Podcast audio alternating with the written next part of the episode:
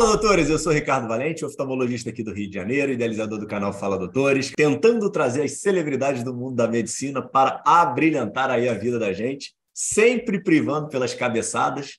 Falo sempre para vocês que grande maioria dos meus convidados tenta sempre trazer o lado das glórias e das conquistas, e eu fico tentando perturbá-los para trazer suas cabeçadas e suas derrotas, que eu acho que é quando a gente mais aprende.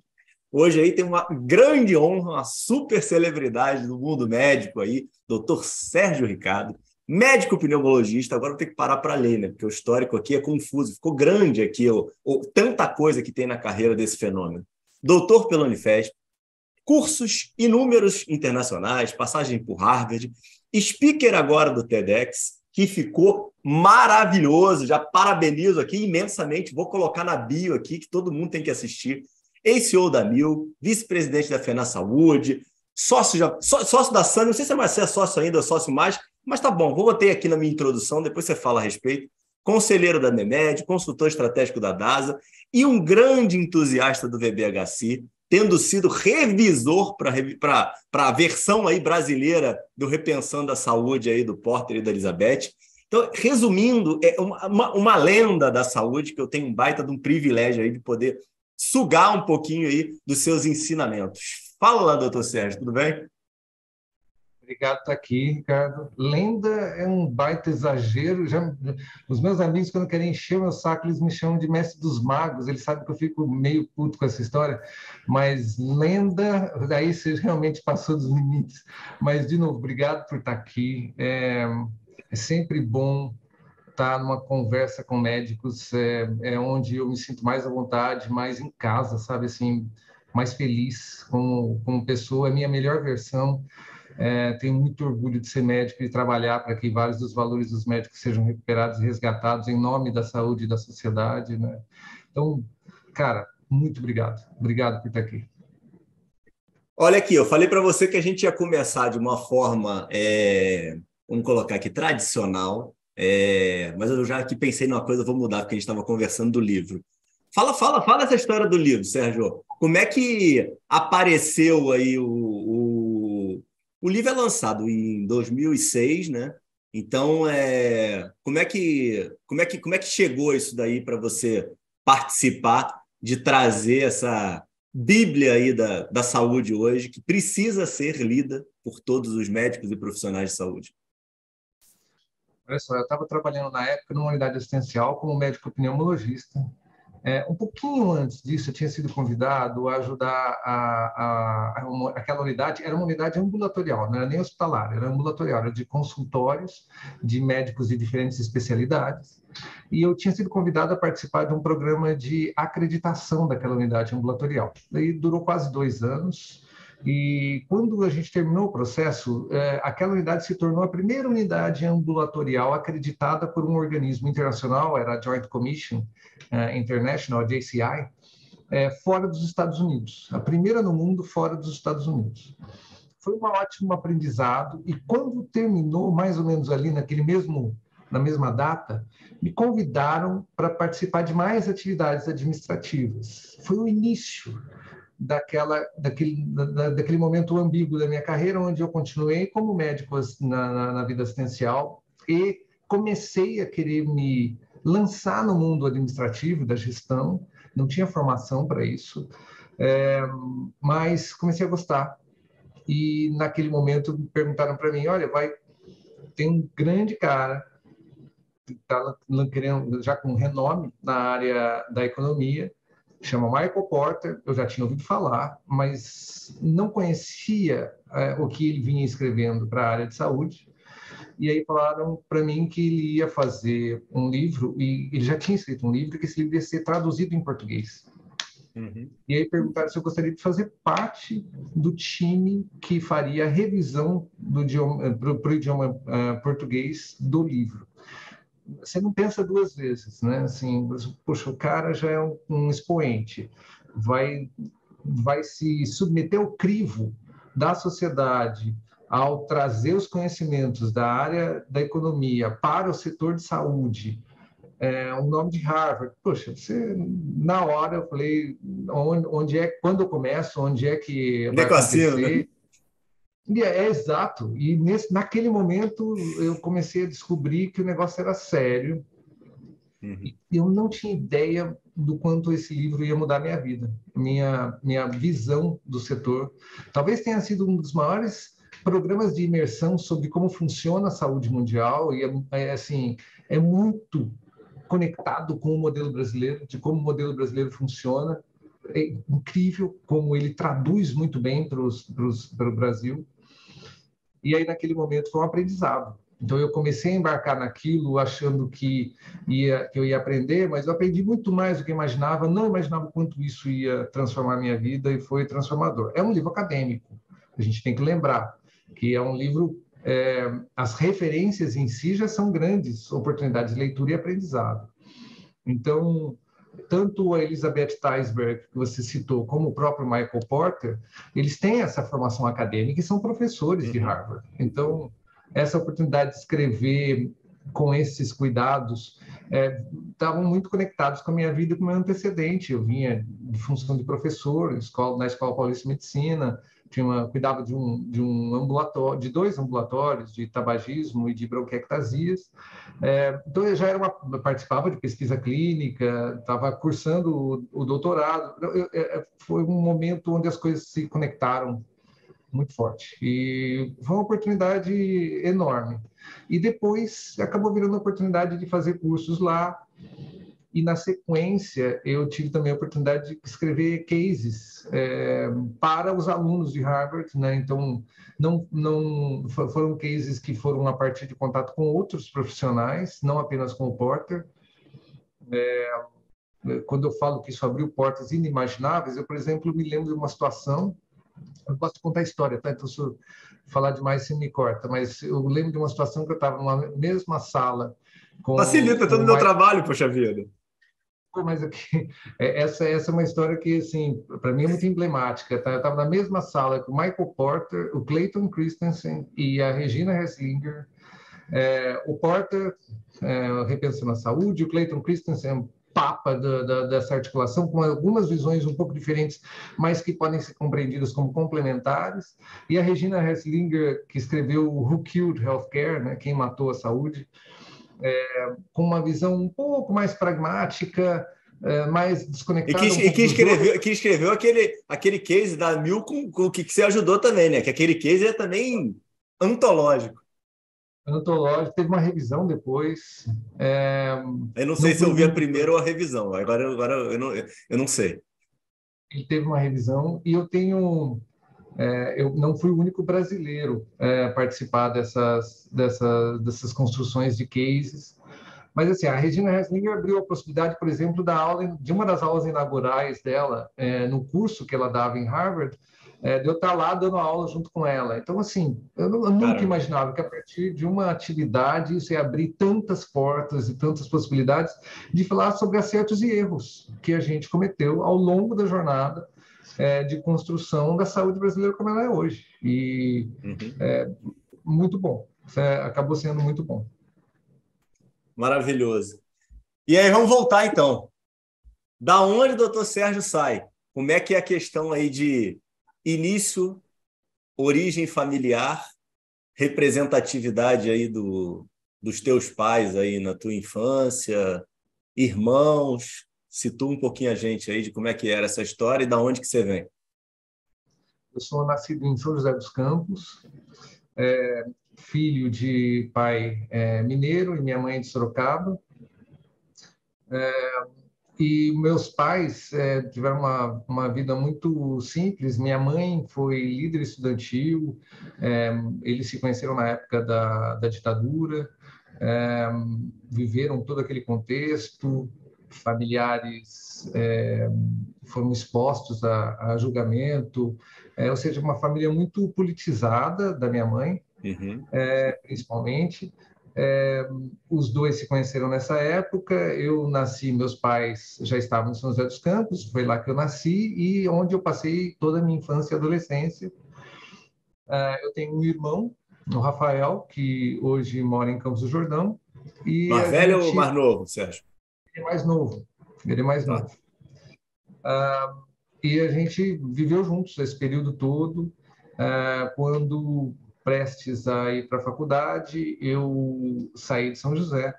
Da onde, da onde, da onde vinha o, o, o dinheiro, ofício dos dois, teus pais? Bom, meu pai, é, ele foi a vida inteira e se aposentou como torneiro mecânico numa indústria grande e a minha mãe teve várias atividades durante a vida. Começou como empregada doméstica, depois ela foi fazer faculdades, é, acabou se tornando professora de carreira, é, dava aula de ciências, biologias e equivalentes de quinta série até colegial.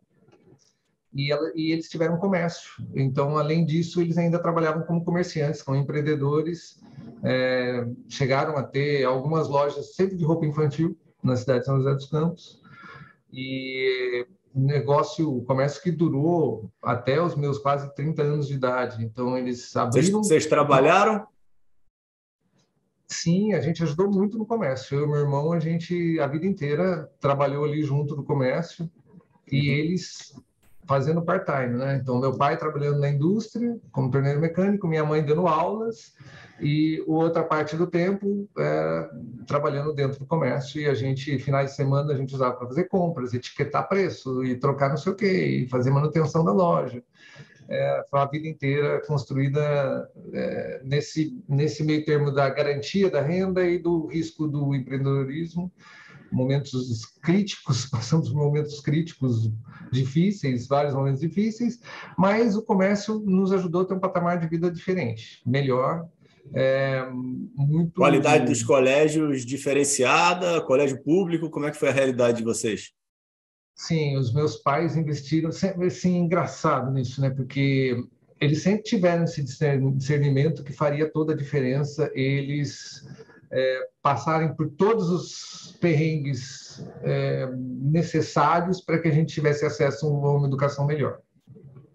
E passaram muitos perrengues, muitos. Uhum. É, tiveram muita dificuldade, principalmente no início de carreira, é, quando nós, eu e meu irmão ainda éramos jovens, a gente se lembra muito dessas dificuldades, mas a gente sempre teve acesso a colégio particular, é, sempre, até que a gente pudesse, por, pelas próprias vias, disputar vagas com, é, de alguma forma, é, em colégios que não fossem públicos e que a gente pudesse entrar na, já no nível superior em colégios que eles não precisassem mais pagar. Então, até esse momento, a gente sempre teve sustento dos pais para a educação.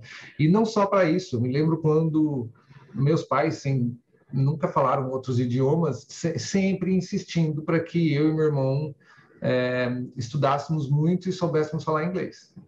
Uhum. E, e era engraçado, porque eu me lembro de algumas vezes questioná-los, né? Poxa, mas vocês têm uma vida boa, uma vida difícil, mas é uma vida de qualidade boa, é, e vocês nunca fizeram inglês, por que, que a gente precisa fazer inglês?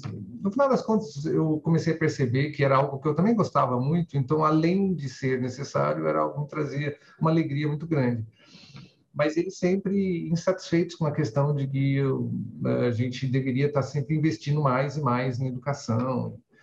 É, e as portas foram se abrindo na medida que eu, por exemplo, consegui passar em universidade pública, eu estudei na Universidade Estadual de Londrina, é, naquele momento as oportunidades se abriram para morar em outras cidades, descobrir outras coisas e dar continuidade, ampliar o leque. Daí eu já vi a universidade, eu tinha acesso a cursos que como aluno eu não precisava pagar.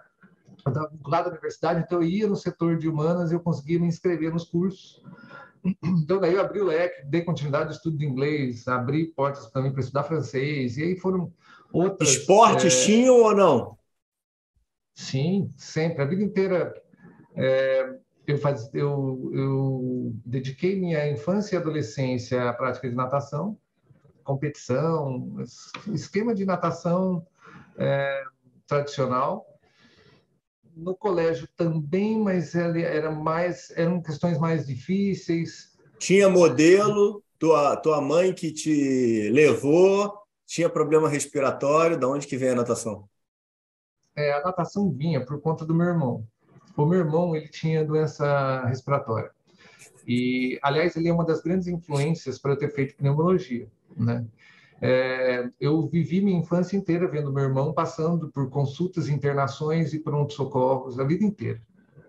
E é muito difícil, né? É muito sofrido em outros tempos, onde a gente não tinha um tratamento contínuo de forma eficaz para busca de qualidade de vida do portador de asma severa. O meu irmão era um portador de asma severa, passou por intubação, internações em UTI, algumas, vivia em pronto-socorro. É, e é, o que tinha disponível na época era muito precário para a manutenção da qualidade de vida desses pacientes. Então, eu vi isso de perto, isso influenciou muito, e a gente fazia natação por conta disso, né, por esse objetivo de é, melhorar a qualidade de vida do doente respiratório. Eu também tenho asma, mas é muito mais leve que a do meu irmão. Uhum. É, e no final das contas, fui até o momento que eu falei: não quero mais, agora eu quero me dedicar a outras coisas.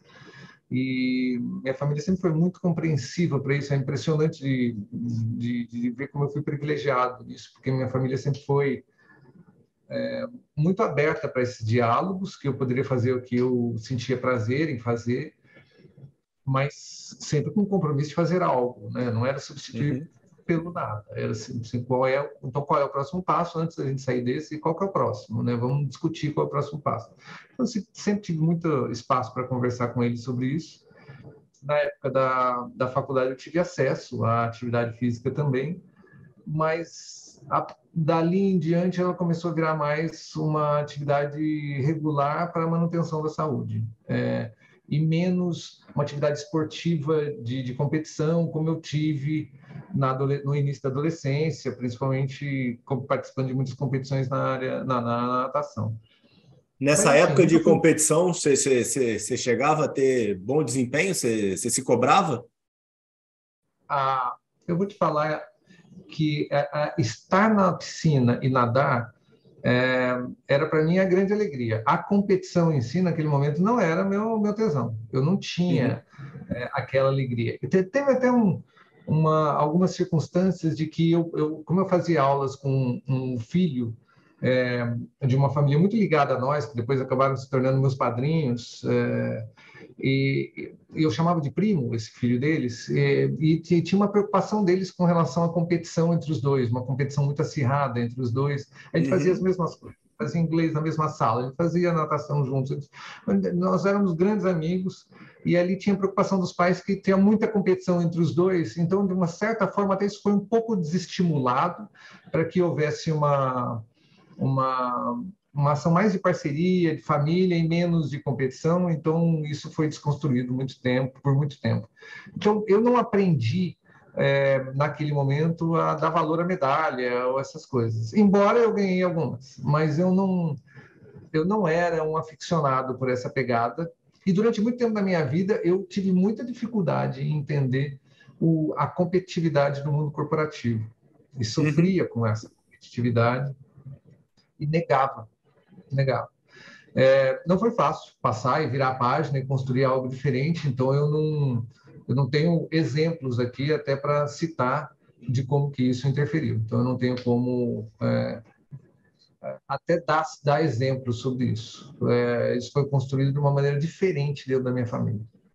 E me diz o um negócio, é, eu vi aqui no teu currículo que você tem uma passagem de escola técnica aí, você, é, o que, que você vê isso como relevante? Eu acho que é algo que acaba tendo uma janela de oportunidade gigantesca, né, de tanta gente que poderia ter uma formação né, e um, um trabalho, é, e a gente acaba tendo um currículo focado em ter que fazer ensino superior, senão você não tem sucesso acadêmico, né? É, como é que foi essa passagem na tua vida? Tem alguma importância dentro da tua história ou indiferente? Vários motivos me levaram para esse colégio técnico. O meu pai ele, ele tinha nível técnico. Então, a formação dele era de nível técnico, então essa era uma referência.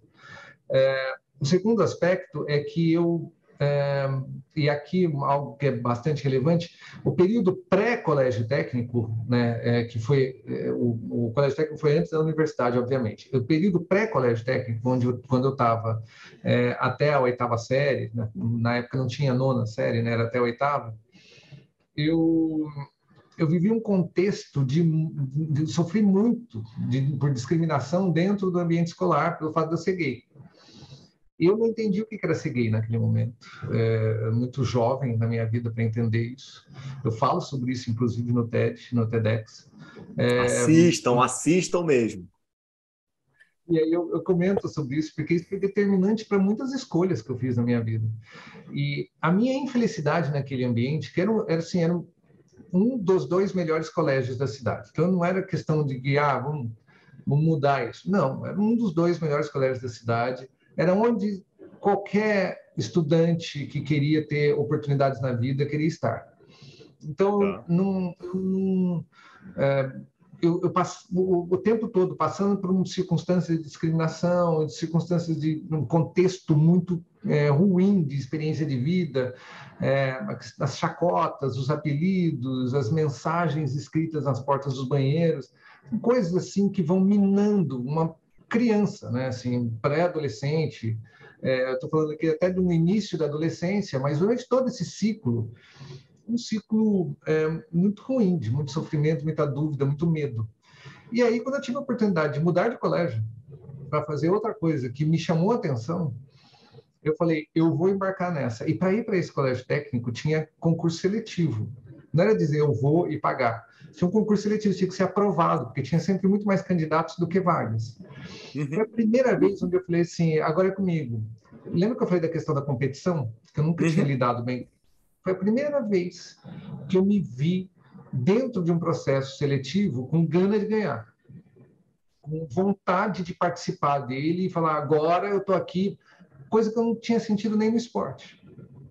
No esporte eu não vi, no, esporte a, minha grande alegria era estar no, na água, era, era participar daquilo tudo, de nadar estar na água, eu adorava ah, aqueles momentos de reflexão, pensar nas coisas é, eu comigo mesmo, em silêncio, sem julgamento de ninguém na minha orelha.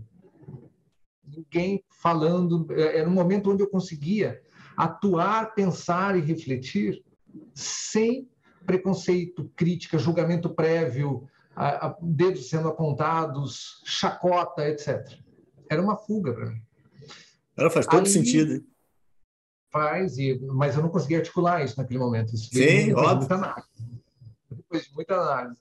Mas quando eu cheguei no, no momento da, da, do processo seletivo para entrar no colégio técnico, para mim foi libertador. Eu entrar nesse processo seletivo, ser escolhido, estar ali, conquistar aquele espaço para fazer algo que para mim fazia toda a diferença e estava muito conectado com o que eu gosto, como eu estava começando a, a aprender, que era o mundo da tecnologia. Eu fui fazer curso técnico em informática industrial. Naquele momento, era algo que eu estava completamente apaixonado pela ideia de entrar no mundo da tecnologia, embora eu já tinha dúvidas de que, de que eu iria seguir na área, mas eu queria conhecer, eu uhum. queria ter contato. Então, o primeiro computador, é, eu fiz parte dos projetos de é, implantação da internet no Brasil, então eu tinha um equipamento, entre aspas, que era acoplado na linha telefônica, e que na verdade era uma CPU, né? acoplado na linha telefônica que me permitia pela TV e com um tecladinho é, que conectava por Wi-Fi, por, por cabo, eu conseguia digitar e aparecer na tela da TV. Era, uns embrião, era um embrião da internet na época. Mas por que isso? Teve um, tinha um na, na época não existia esse tipo de conexão e foram feitos alguns embriões de teste da tecnologia via Itautec, uhum. em pontos do Brasil. Um dos pontos de teste foi em São José dos Campos. Eu me inscrevi e participei dos ah, testes. Tá. Então, eu recebi uhum. em casa. E Proatividade fazer... tua. Exato, a gente foi atrás. A gente era estudante do colégio técnico e a gente ouviu falar do projeto e ele falou: vamos atrás, vamos lá ligar nessa tal de Itautec, que a gente nem sabia o que era. A gente não sabia o que ia acontecer, o equipamento que chegou em casa chegava em versões diferentes para cada um dos, dos inscritos foi uma, uma aventura naquele momento.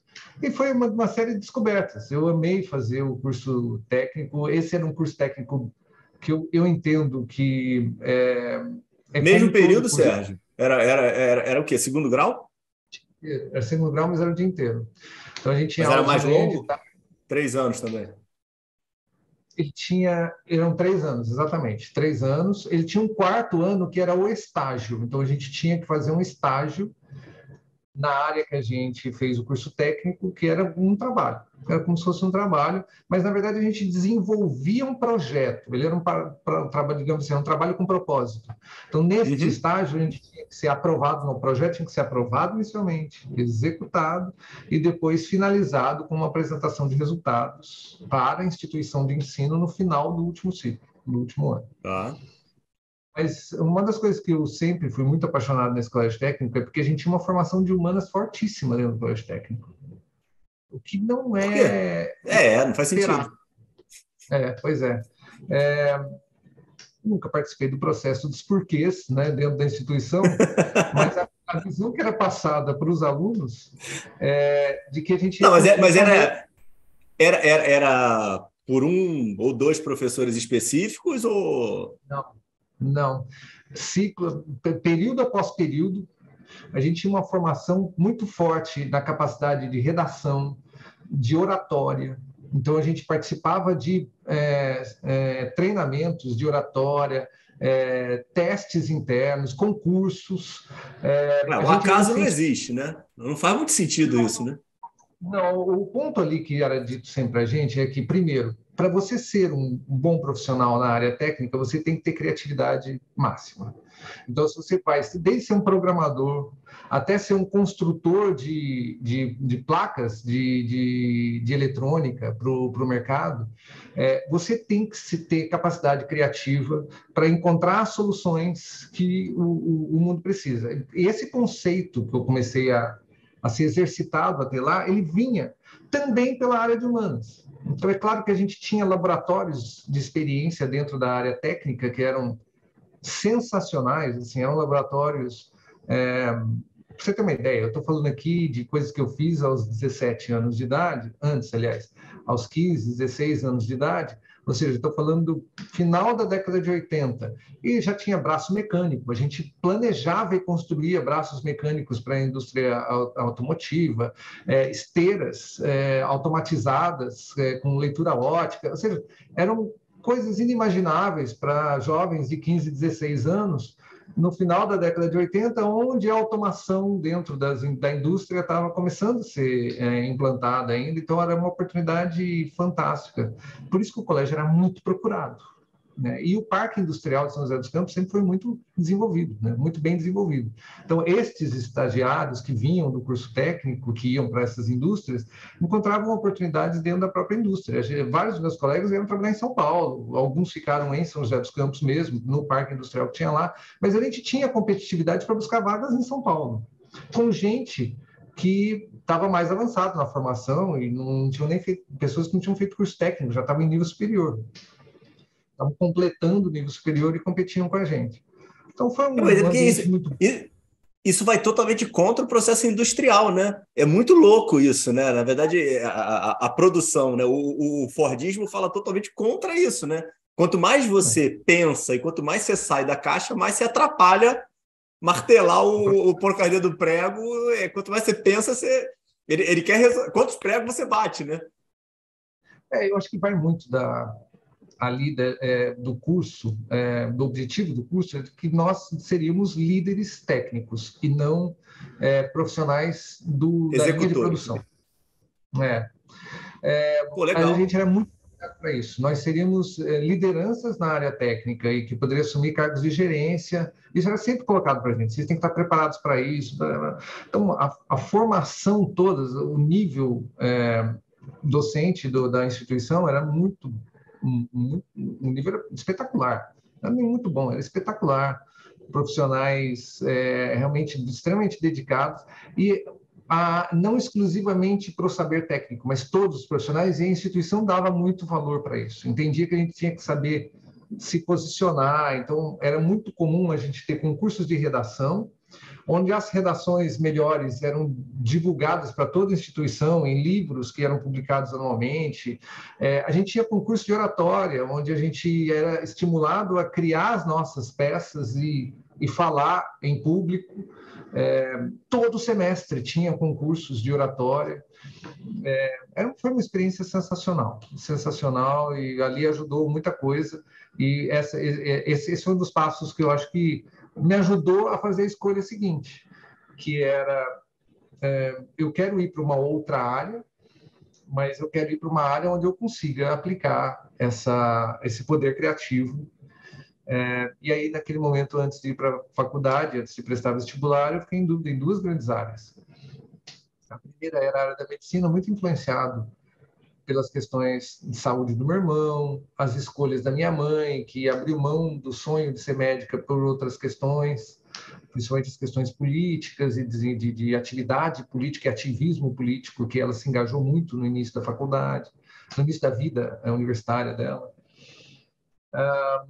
Então, a medicina ali como um grande talvez a grande vocação que eu, que eu tinha vontade de seguir. E a segunda opção, a não escolhida, que era ir para uma área de criação plena. Então, eu pensava muito em é, duas profissões ali, ou arquitetura ou publicidade. Naquele momento... É, Ficar na área industrial melhor... não tinha nenhuma possibilidade. Não, ali não. Foi ótimo ter experimentado para entender isso. Meu pai vinha de carreira dentro de indústria, é, a experiência como estagiário dentro da, ali da área industrial. Eu gostei muito, mas eu percebi que não era o que eu queria para o resto da vida. Eu queria ir. Eu, eu, teve muita coisa que eu aprendi lá no colégio técnico que eu queria usar para o resto da vida, mas não era fazendo aquilo. E depois disso, a, a, a escolha foi pela medicina, né? E aí eu fui, comecei a prestar vestibulares para isso e entrei na Universidade Estadual de Londrina. E depois e aí, passei e, seis anos. E aí, é, é, esse, é, esse momento de, de vestibular, você entra no primeiro vestibular, teve fracasso dentro das provas, é, queria ter ido para São Paulo, tinha algum pensamento de internacionalizar, de estudar fora, que hoje em dia a gente conversa com uma certa constância maior, no passado não era tão comum. Como é que foi o teu momento aí de decisão de, de, de instituição, vamos falar assim? Olha só, não tinha planos internacionais, posso até comentar depois que aconteceram sem eu planejar, mas eu não tinha planos de estudo fora do país. É, meu sonho era ir para a Unicamp, naquele momento, era meu desejo era ir para a Unicamp. É, eu prestei vestibular, é, na virada do ano da minha, forma, da minha formatura no colégio técnico, eu prestei vestibular e não passei no vestibular, fiquei por poucas vagas, inclusive na Unicamp, mas aquilo, eu sempre encarei aquilo como um processo de aprendizado, é, eu não me sentia tão pressionado quanto os meus colegas, engraçado. É, eu sentia que aquilo era um aprendizado, era um processo contínuo, né? que eu ia errar, e... mas assim, muito apoiado pela família, que dizia: é importante você prestar, mesmo que você saiba que você não quer essa instituição, ou que você... lembrar que não eram unificados os vestibulares na época, tá? Uhum, por... uhum. Sim, sim, sim. Contextualizar é importante. É, e você prestava o que, o que cabia no bolso que cada um era cobrado e era muito caro. Então você escolhia dois ou três para prestar, não, não dava para ficar prestando em vários lugares. E você fazia uma combinação. Poxa, eu adoro aquele lá, mas eu acho que vai ser difícil passar, passar. Mas é este aqui eu posso conseguir passar e é intermediário na minha lista de desejos. Então eu vou para esse aqui também. Você fazia um mix. É, a realidade era essa, não tinha jeito. Então, é, ainda bem que isso caiu por terra, né? Que os jovens hoje não precisam passar por essas essas mesmas escolhas, mas naquele momento é, a minha vontade era ir para a Unicamp. É, eu tinha vontade de morar em Campinas, de construir uma história lá, tinha uma admiração enorme pela universidade, como todos nós ainda temos, né? Assim, uma universidade como poucas outras, e ali eu tinha, esse era o meu sonho. É, quase passei na Unesp, quase passei na Unicamp, e aí fiquei naquela naquele intervalo de uma próxima tentativa, e daí eu prestei vestibular no meio do ano. Fiz cursinho, né? e aí prestei vestibular no começo, do, no meio do ano. Quando eu fui prestar no meio do ano, nem todas as instituições tinham prova no meio do ano. Uhum. E aí eu falei, eu vou prestar em uma, vou escolher uma. Né? Meus pais falaram, tá bom, dá para pagar, vamos escolher uma e você presta agora. É, mas como é meio do ano e você vai fazer cursinho o ano inteiro, eles me disseram, escolhe uma que você queira. Escolhe dessas que tem vestibular no meio do ano que você queira. E tinha Londrina.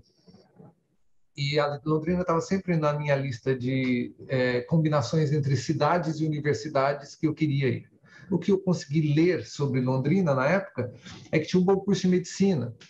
E aí eu falei, poxa, eu quero fazer medicina, tem um bom curso, faz no meio do ano. É uma cidade que eu fui ler, e lembrando, pessoal, não tinha internet, né?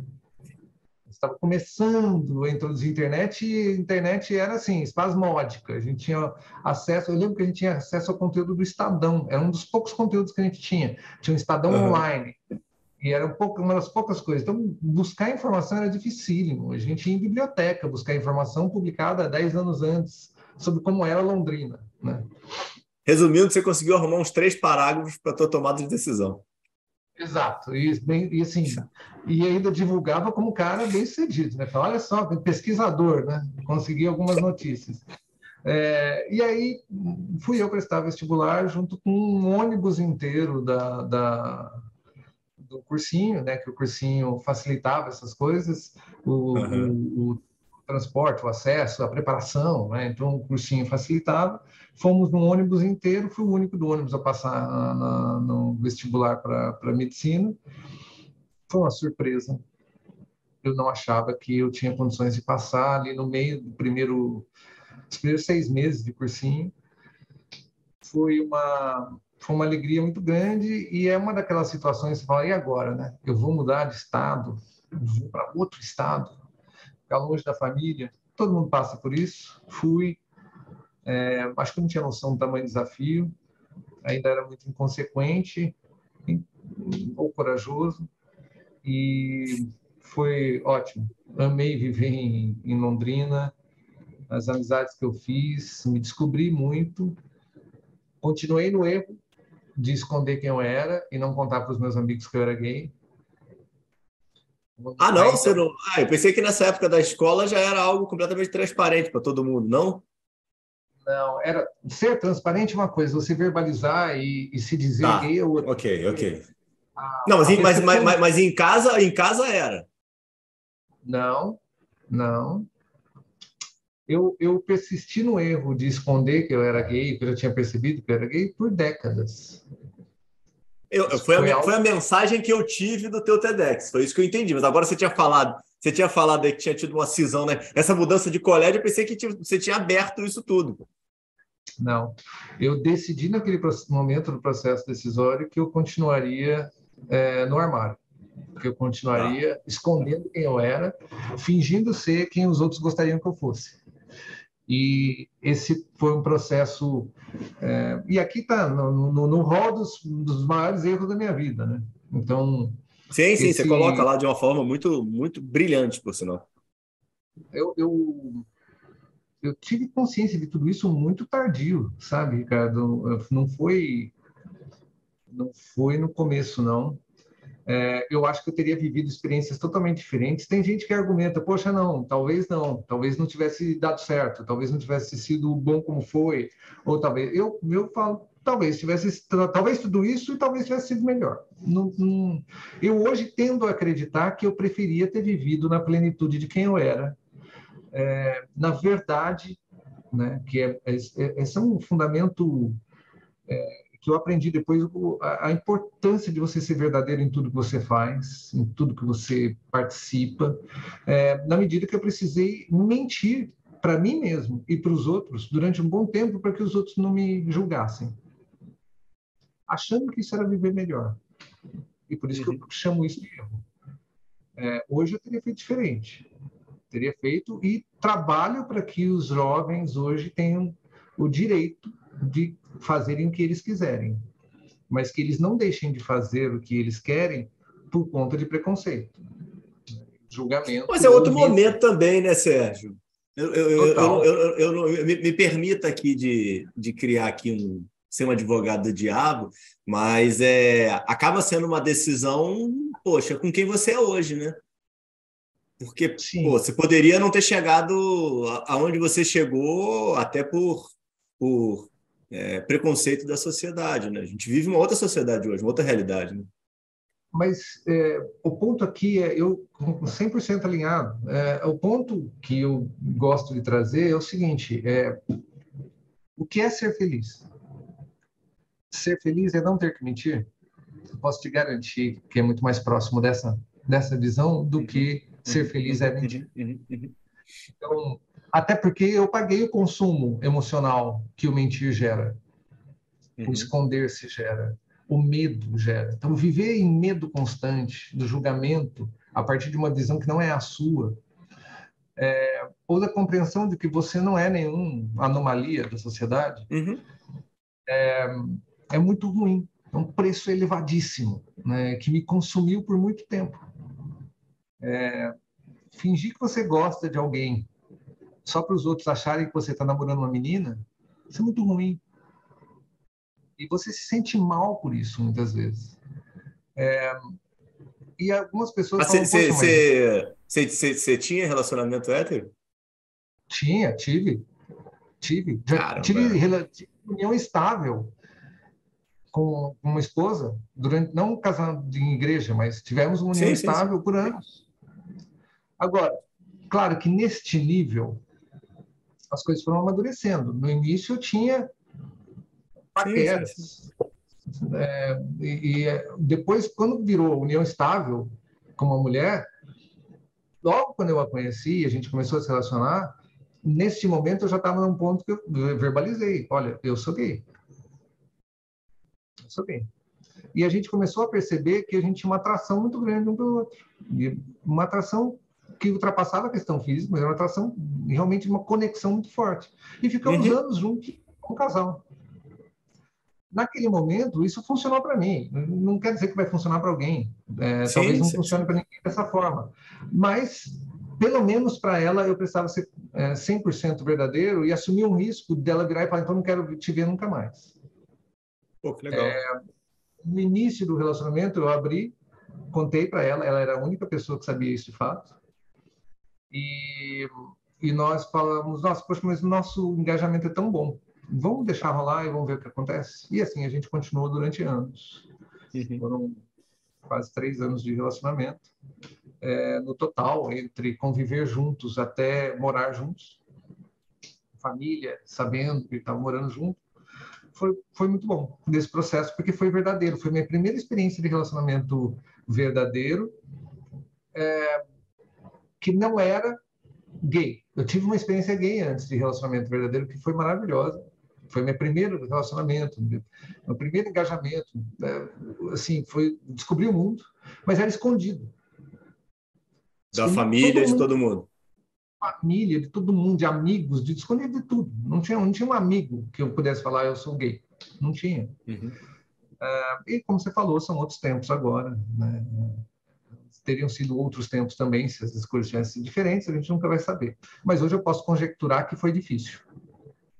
Né? Foi muito difícil. É, eu não. Se, você, se, eu, se, eu, se eu fosse apontar aqui para mim, seu período de Londrina, todo mundo na faculdade sabia que você, que você era gay, que você tinha é, tido uma. Lá você pôde ter uma vida diferente, pô. E, e deve ter sido ótimo.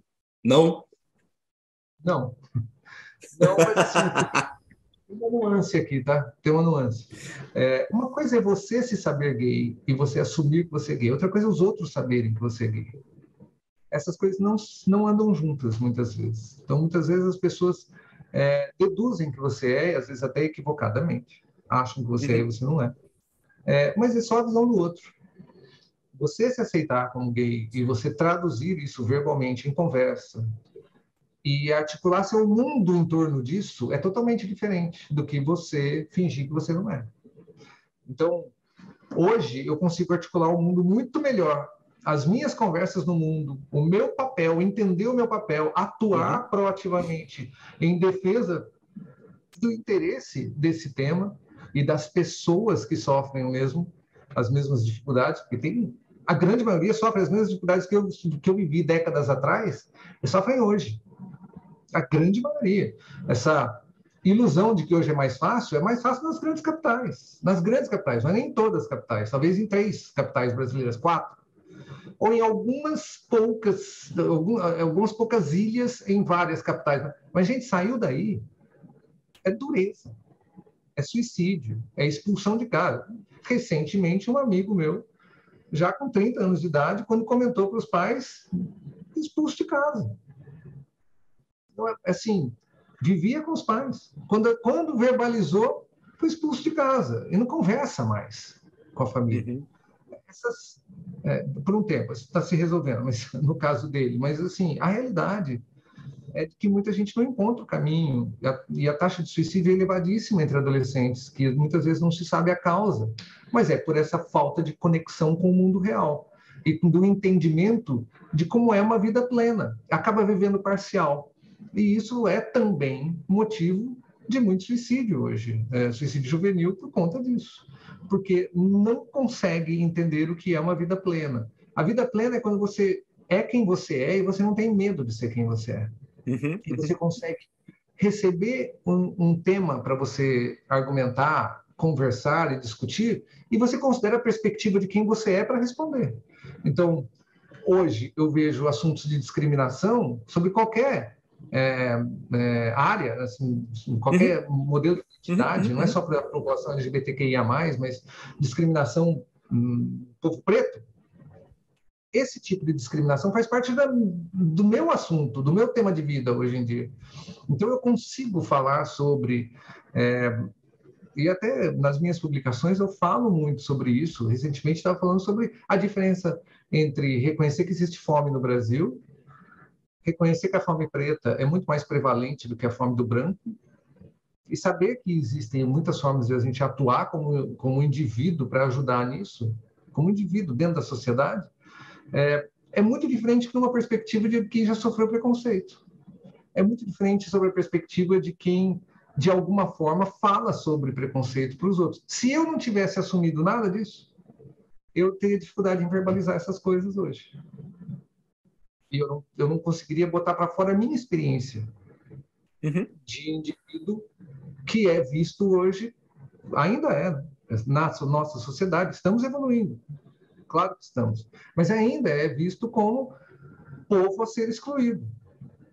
Então, são perspectivas diferentes. Hoje eu consigo ser mais pleno falando sobre essas coisas, sobre a ótica de quem vive isso é, eu, na, na eu, verdade. Eu, eu recebi uma, algum, algum push de, de uma publicação, acho que tua hoje ou ontem no LinkedIn, é, e aí trazendo até isso agora, da questão do ESG, é, como é que você vê Sim, eu tenho uma visão de que é, virou quase que uma obrigação das empresas fazerem isso, até de uma forma inúmeros trabalhos mostrando maior rentabilidade, se você estimula a diversidade e tudo mais, mas pode ser ignorância da minha parte, eu vejo muita gente fazendo não, de uma forma não real, é, você acha que mesmo assim vale a pena?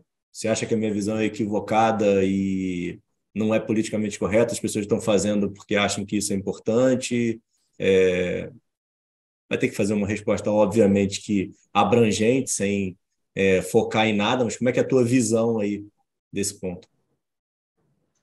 É, olha só, existem várias formas de você fazer o certo. Às vezes você faz o certo porque você tem um pragmatismo para a obtenção de resultados que é tão grande que te direciona para fazer o certo, porque o certo te rende mais dinheiro. Tem uhum. empresas que fazem assim. Então, a visão pragmática dos temas. A outra possibilidade é você analisar sobre como líder, qual é a perspectiva do novo líder do futuro que é esperada hoje numa sociedade que vive no contexto que nós vivemos, onde é tudo muito é, incerto, as coisas são frágeis, é, a gente está num, num, mundo onde não, não é, é, você não tem mais certeza de nada do que vai acontecer, as coisas não são lineares, não é A mais B vai dar C, não existe mais essa linearidade. É, este mundo exige que os líderes sejam altamente adaptáveis. E para ser adaptável, você tem que ter uma série de conhecimentos e, e perspectivas diferentes. Entre elas, por exemplo, fazer o que é ético e moral. Ético e moral.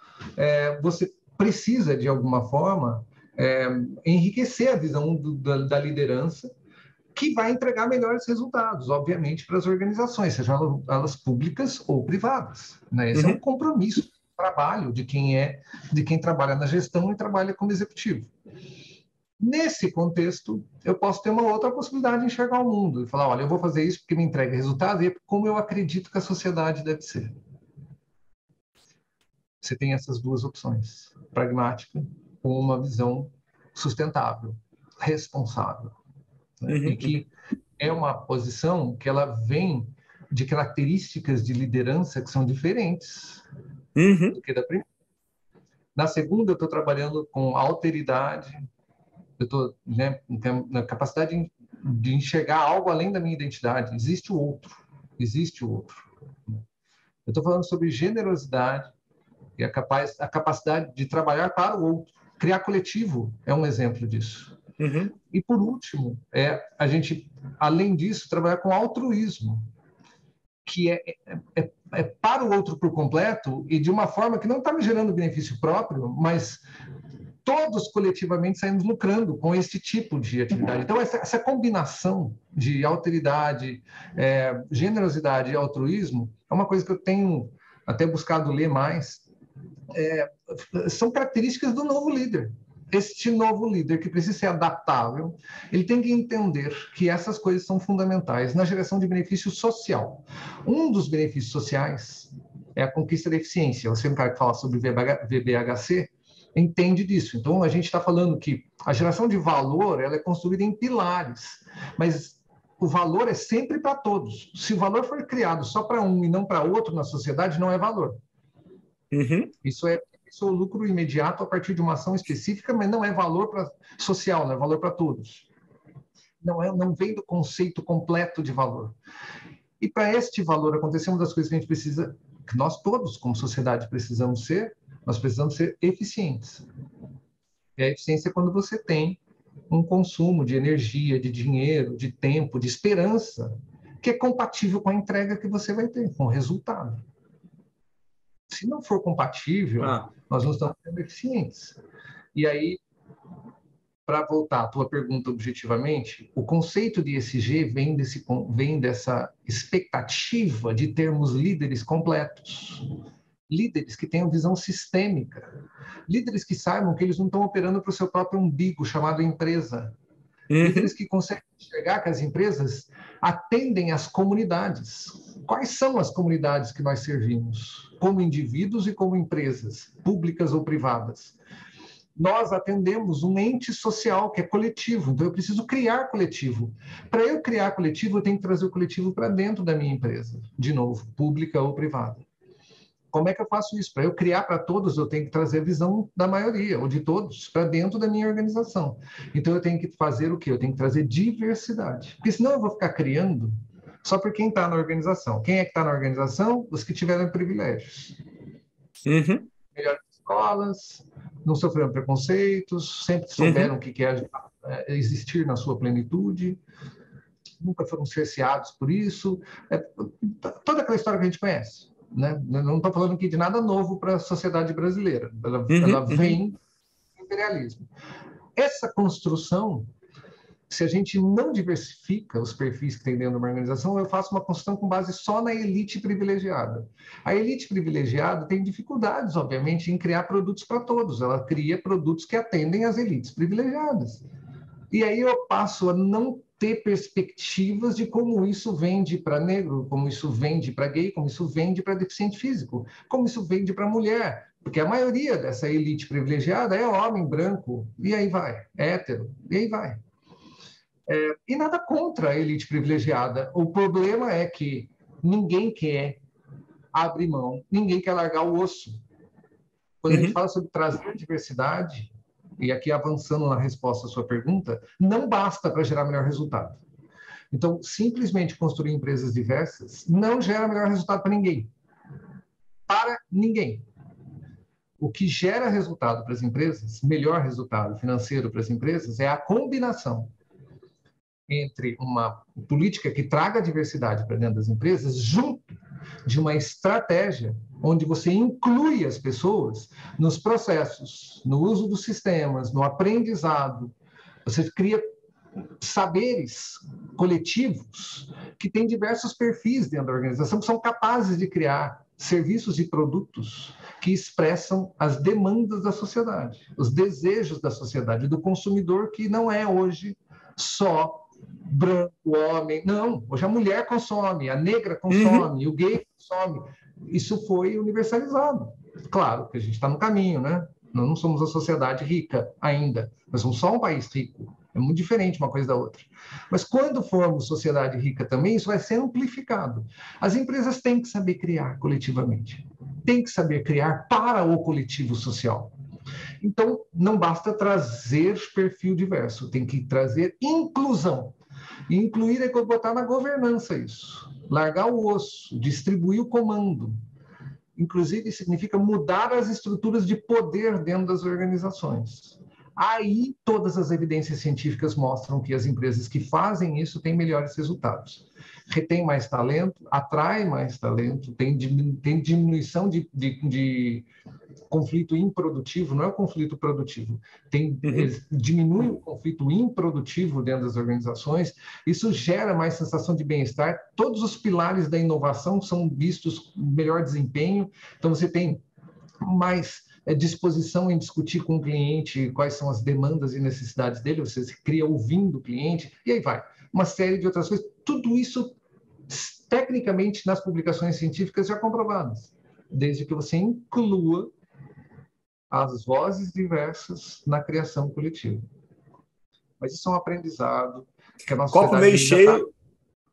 copo meio cheio, meio vazio, né? Eu acho que é motivador, que já mudou demais, né? Mas o caminho é longo ainda, né? Então a gente tem muita coisa ainda para trabalhar é... e grande parte das instituições ainda está muito longe disso, né?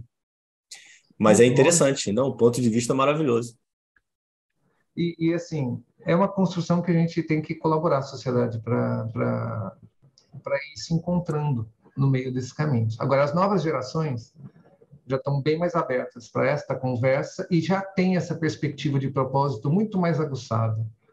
Eu trabalhei em grandes empresas, a rotina é quando você vai atrair um talento jovem, eles perguntam qual é o propósito da sua organização, como é que você expressa isso? Eles perguntam no processo seletivo por que vocês nunca fizeram um processo é, seletivo que reduza as maiorias é, uhum. privilegiadas dentro da estrutura organizacional da tua empresa? Porque eles questionam isso.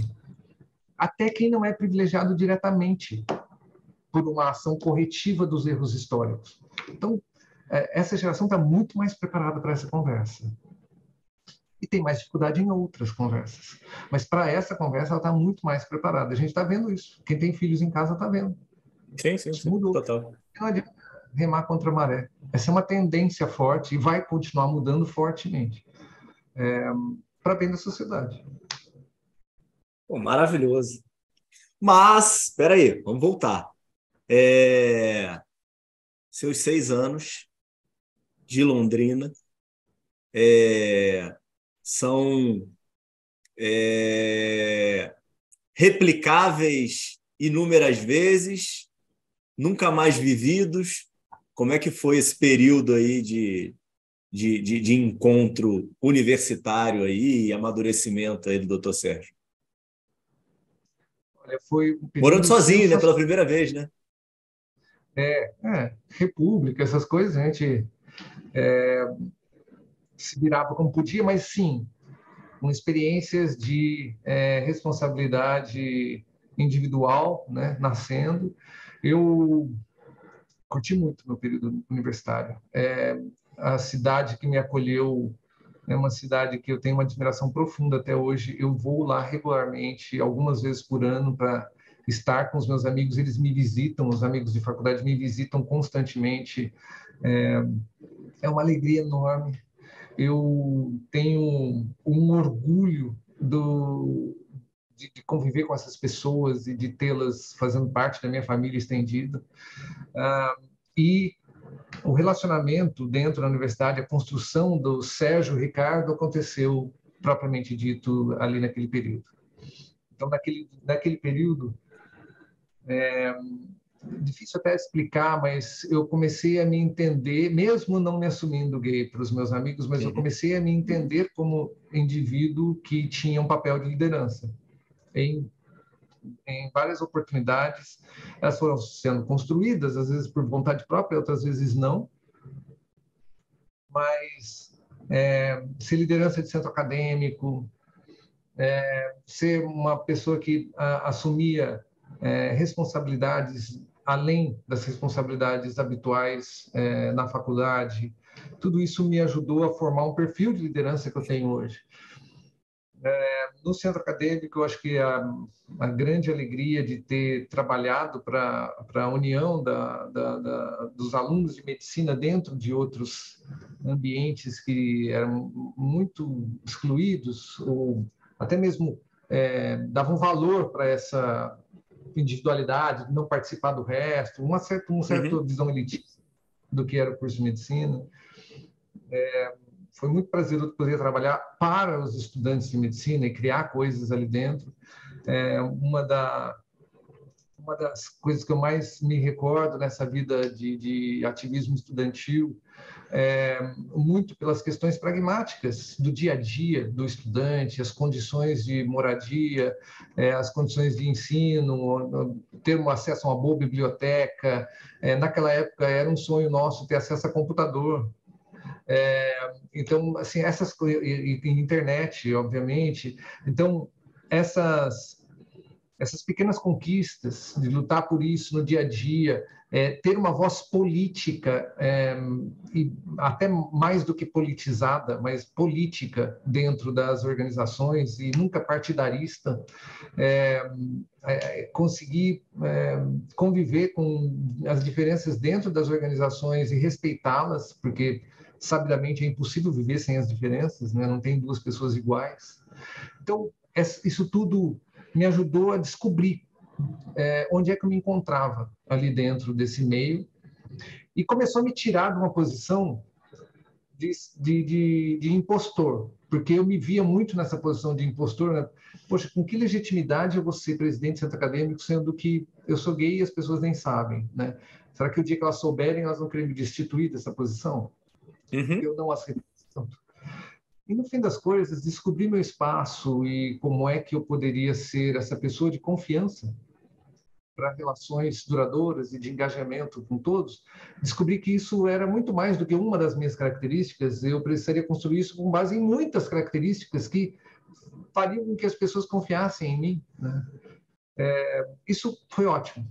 Foi é, começou, foi um dos primeiros pra, passos da libertação né, que era se permitir entender que você, todos nós, podemos ser amados pelas nossas características e pelo que a gente constrói com os outros, é, e não exclusivamente por uma coisa que, que os outros não, uma característica que os outros não têm, ou que são diferentes uhum. da gente, é, que não é isso, né? não é isso que vai ser determinante do quanto você aceito ou vou fazer a diferença, né? Porque você pode analisar sobre as duas óticas, né? Uma menos, não tem certo ou errado, mas eu diria que é, é, menos positiva, né? Ser aceito ou não ser aceito, isso é tão questionável. Mas ser amado é necessário, né? Assim, é, amar é necessário. É, e não é ser amado só, mas amar é necessário. E, e, é a partir disso que nos surgem todas as conversas. Não tem como. Você, o respeito vem disso. É, e, e, figuras diferentes de amor, mas assim existe essa é, necessidade de você participar de vínculos com troca de afeto e respeito, admiração. E foi muito bom ter participado dessa descoberta. É, saí da, quando eu saí da universidade, eu, eu hoje, olhando retrospectivamente, eu vejo que eu saí completamente diferente por causa dos meus amigos, que souberam entender, interpretar, e é o que você falou no início da conversa, às vezes eles sabiam que eu era gay, a maioria sabia, eu diria que todos sabiam, mas não porque eu era corajoso o suficiente para verbalizar, uhum. mas porque conheciam e me amavam tão profundamente que uhum. essa era só mais uma característica, não era o determinante ou não determinante, pelo contrário, poderia ser um fato, é por isso que eu gosto de você. Mas na uhum. minha cabeça existia, porque eu vinha do universo da exclusão, da mentira, do medo. Uhum. E era o medo de ser reconhecido por quem eu era. É, então, acho que eles me, me prepararam para esse outro momento que veio depois, onde eu, eu consegui me aceitar é, na minha plenitude. O, o, o, período acadêmico mesmo, de é, a questão de dificuldades, notas, isso sempre foi tranquilo durante os seis anos? Aconteceram crises aí durante esses seis anos. faculdade de medicina é uma faculdade longa, né? Eu brinco com todo mundo que eu não acho uma faculdade difícil, né? Ela tem muito conteúdo, é, você precisa só de, de, de, sentar a bunda e, e, fazer o que é preciso, né? Mas cada um leva de um jeito. Olha só, eu nunca fui o melhor aluno. Tá. Nunca fui. Mas sempre um dos mais dedicados. É, uhum. Dizer para você que eu tive alguma grande dificuldade. Talvez eu vou, poderia citar o, o, o, centro, o, o, Onde eu quero chegar? O centro acadêmico te atrapalhava? Você desfocava Zero. da. Entendi. É, eu era o doido das zero horas dormidas por dia, né? Então eu, eu sempre curti tudo aquilo. É, eu amava o centro acadêmico da mesma forma como eu amava a medicina, da mesma forma, não tinha distinção. Aliás, eu sempre defendi durante a vida acadêmica que era a parte da medicina, que era uma das uhum, partes uhum, uhum, uhum. trabalhar para o outro. Né? Eu, a gente pratica isso muito com o paciente. Que, que momento eu dedico isso para os meus pares profissionais uhum. durante a uhum. formação acadêmica? Então eu dizia isso para o pessoal, pessoal, isso é parte do nosso ser médico. Né? Eu tenho que trabalhar pelos meus pares. Eu tenho que trabalhar para que o, o, é, o quarto de repouso do residente de medicina seja digno eu tenho que trabalhar para que a biblioteca seja a mais atualizada possível, e eu tenho que ter conversas com quem administra a biblioteca. Eu tenho que trabalhar para a gente trazer. Naquela época não existia, por exemplo, é, é, é, intermédio, é, ela não era para todos, eram poucas faculdades que participavam das intermédias. É, falou, Pô, a gente não pode se excluir desse processo. O esporte é fundamental para a formação do acadêmico. Né? Então, vamos criar uma intermédia da região sul a gente criou uma intermédia sul, a gente fez a primeira intermédia da região sul, existe até hoje. Uhum. É, são, coisas assim. Tinha relacionamento com os outros cursos, Sérgio, ou não? Muito. Eu fui um dos fundadores do que chamava CACS na época, que é, é, é alguma coisa, centro de, é, é a União dos Centros Acadêmicos do Centro de Ciências da Saúde era o coletivo de centros acadêmicos dos, dos centros de ciências da saúde, chamava CACS. Era um, era um, um grupo de todos os uh, cursos da área da saúde da universidade, que não existia previamente, e é onde a gente interagia com todos eles, com pautas comuns a todos eles. Então, quais eram as pautas comuns a todos eles que a gente deveria batalhar de forma conjunta? Então, é, eu, eu, não enxergava isso como algo diferente da nefrologia, da pneumologia, da cardiologia, da pediatria. Eu não enxergava. Eu não via diferença nisso. É, e sempre fiz questão de ser bom, bom aluno. E depois, da mesma forma como eu fiz questão de ser bom médico, de, bom, de ser bom, bom professor. É, isso é algo que, aí sim, eu, eu fazia questão. Porque isso me abria muitas portas. Uhum. Como presidente do centro acadêmico, chegar para os meus professores ou para o presidente do Centro de Ciências da Saúde e falar, olha, nós estamos precisando de tal coisa, porque isso não está correto. É, não está correto isso, da forma como está. É, ela vinha com uma leitura prévia que eles tinham de mim, que o Sérgio é bom aluno. É óbvio, era a única coisa que eles tinham em mãos. Né? É, eu não estou falando que isso é prerrogativa necessária, mas foi a minha escolha. Foi a minha uhum. escolha. É, até porque eu vivia aquele mundo de impostor, você se lembra? Onde eu tinha que, na minha cabeça, compensar o fato de ser gay. Olha, sim, sim, sim, sim, sim, sim, Se eu for bom aluno, pelo menos eles vão falar: olha só, ele é torto lá, mas ele é bom cá. Isso era o que, como funcionava na minha cabeça. Isso vem desde a infância. Eu tinha que ser bom aluno na escola, porque um dia iam descobrir de algo terrível sobre mim, que era inadmissível, que era o fato de ser gay. Desde os oito anos de idade eu me lembro tendo estes pensamentos. E quando isso tudo foi acontecendo, ser bom aluno e me tornar bom médico, isso tudo sempre foi usado como cartão de visitas. Para tudo que uhum. eu precisei na vida. Eu me lembro quando eu já estava dentro do operador de saúde, quando eu já era diretor, é... não, até antes, quando eu ainda era gerente, eu lembro do meu líder máximo falando, o Sérgio é ótimo médico e ele nos representa. Uhum. Nós somos uma empresa de saúde e a gente quer cada vez mais ótimos médicos na organização. O meu, o meu líder, o Edson Bueno, lá atrás, quando vivo, falava isso. Falava, nós queremos cada vez mais ótimos médicos dentro da organização, porque a gente trabalha com os médicos. Nós somos uma empresa de médicos, é verdade. Ele era médico, o outro, o, o, outra grande liderança da organização, o Jorge Ferreira da Rocha, era médico. Então, ou seja, era uma empresa com histórico de que todas as lideranças eram médicas. Todas. Então, atrair bons médicos era ponto fundamental para a organização. E eu ouvia isso o tempo inteiro. É, eu lembro que uma vez tinha, é, tinha conversas sobre isso. Né? É, tem algum bom médico envolvido nesse projeto? Várias vezes eu ouvi isso. Tem que ter.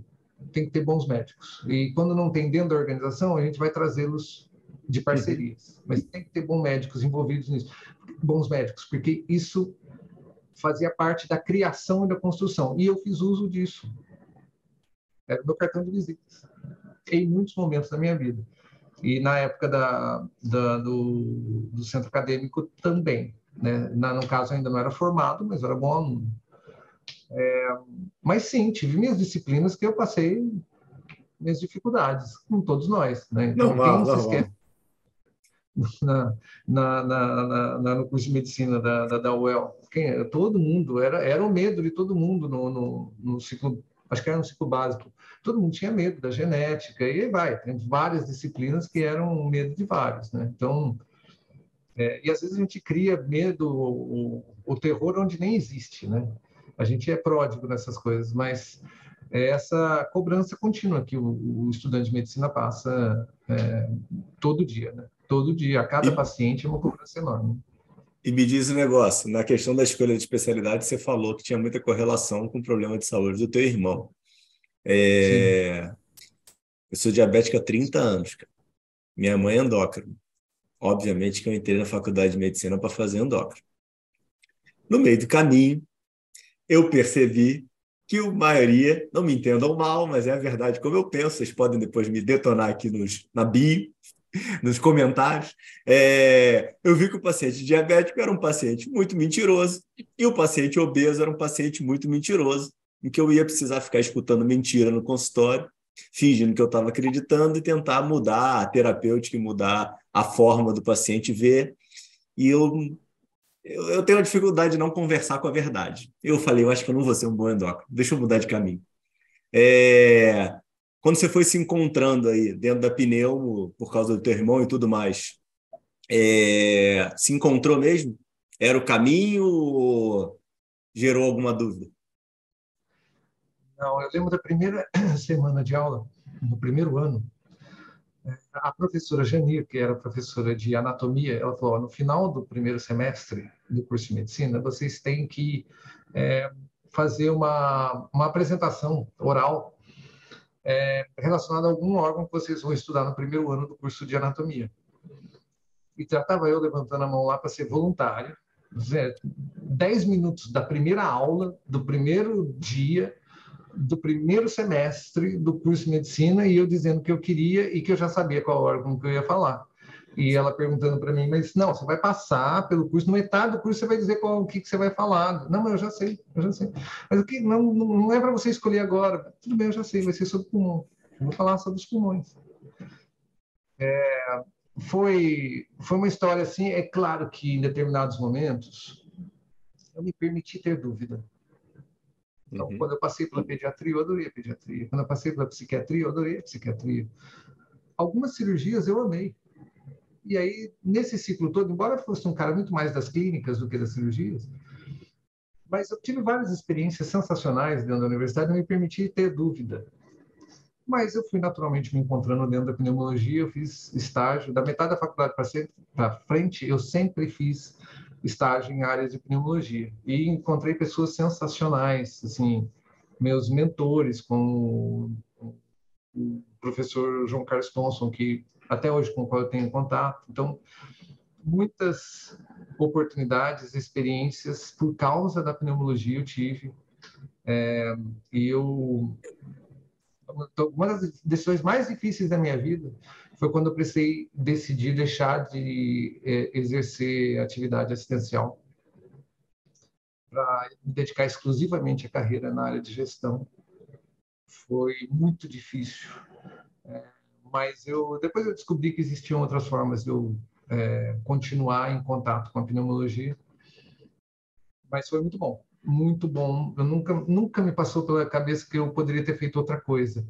É, e, de novo, meus pares na pneumologia, putz, eu fui abençoado, porque tem muita gente com quem eu me conectei, que são pessoas que eu, puxa, eu carrego um carinho até hoje, até alguns que eu nem tenho tanto contato, mas sempre que eu posso, eu mando um paciente e falo, olha, aquele lá é meu amigão, fala que é, eu que indiquei, porque é um, um amigão, eu tenho saudades. Poxa, são é, oportunidades de conhecer pessoas que te marcam para a vida inteira, né? Então, eu tenho grandes amigos dentro da arte de pneumologia em vários cantos do Brasil. Então, eu, eu foi muito bom porque eu, é, dentro da vida como pneumologista e durante a formação e depois também, eu tive muita atividade dentro da Sociedade Paulista de Pneumologia e Fisiologia, fui líder da área de tabagismo dentro da, da Sociedade Paulista, depois na Sociedade Brasileira, idem, é, então, sempre tive muito engajado com as publicações técnicas é, em que as sociedades estavam envolvidas, pesquisa clínica. Então, é, tudo isso me ajudou a conhecer mais gente ainda. Né? Então, eu conheci muita gente dentro da área de, de vários cantos do Brasil por conta da, da, das atividades em sociedades, né? em sociedades médicas. É, da pneumologia. Isso foi sempre muito bom e é, tenho só boas lembranças e o contato com o paciente é, sempre fui apaixonado pelo contato direto com os, com os pacientes. Eu é, adorava fazer atendimento em consultório. Adorava.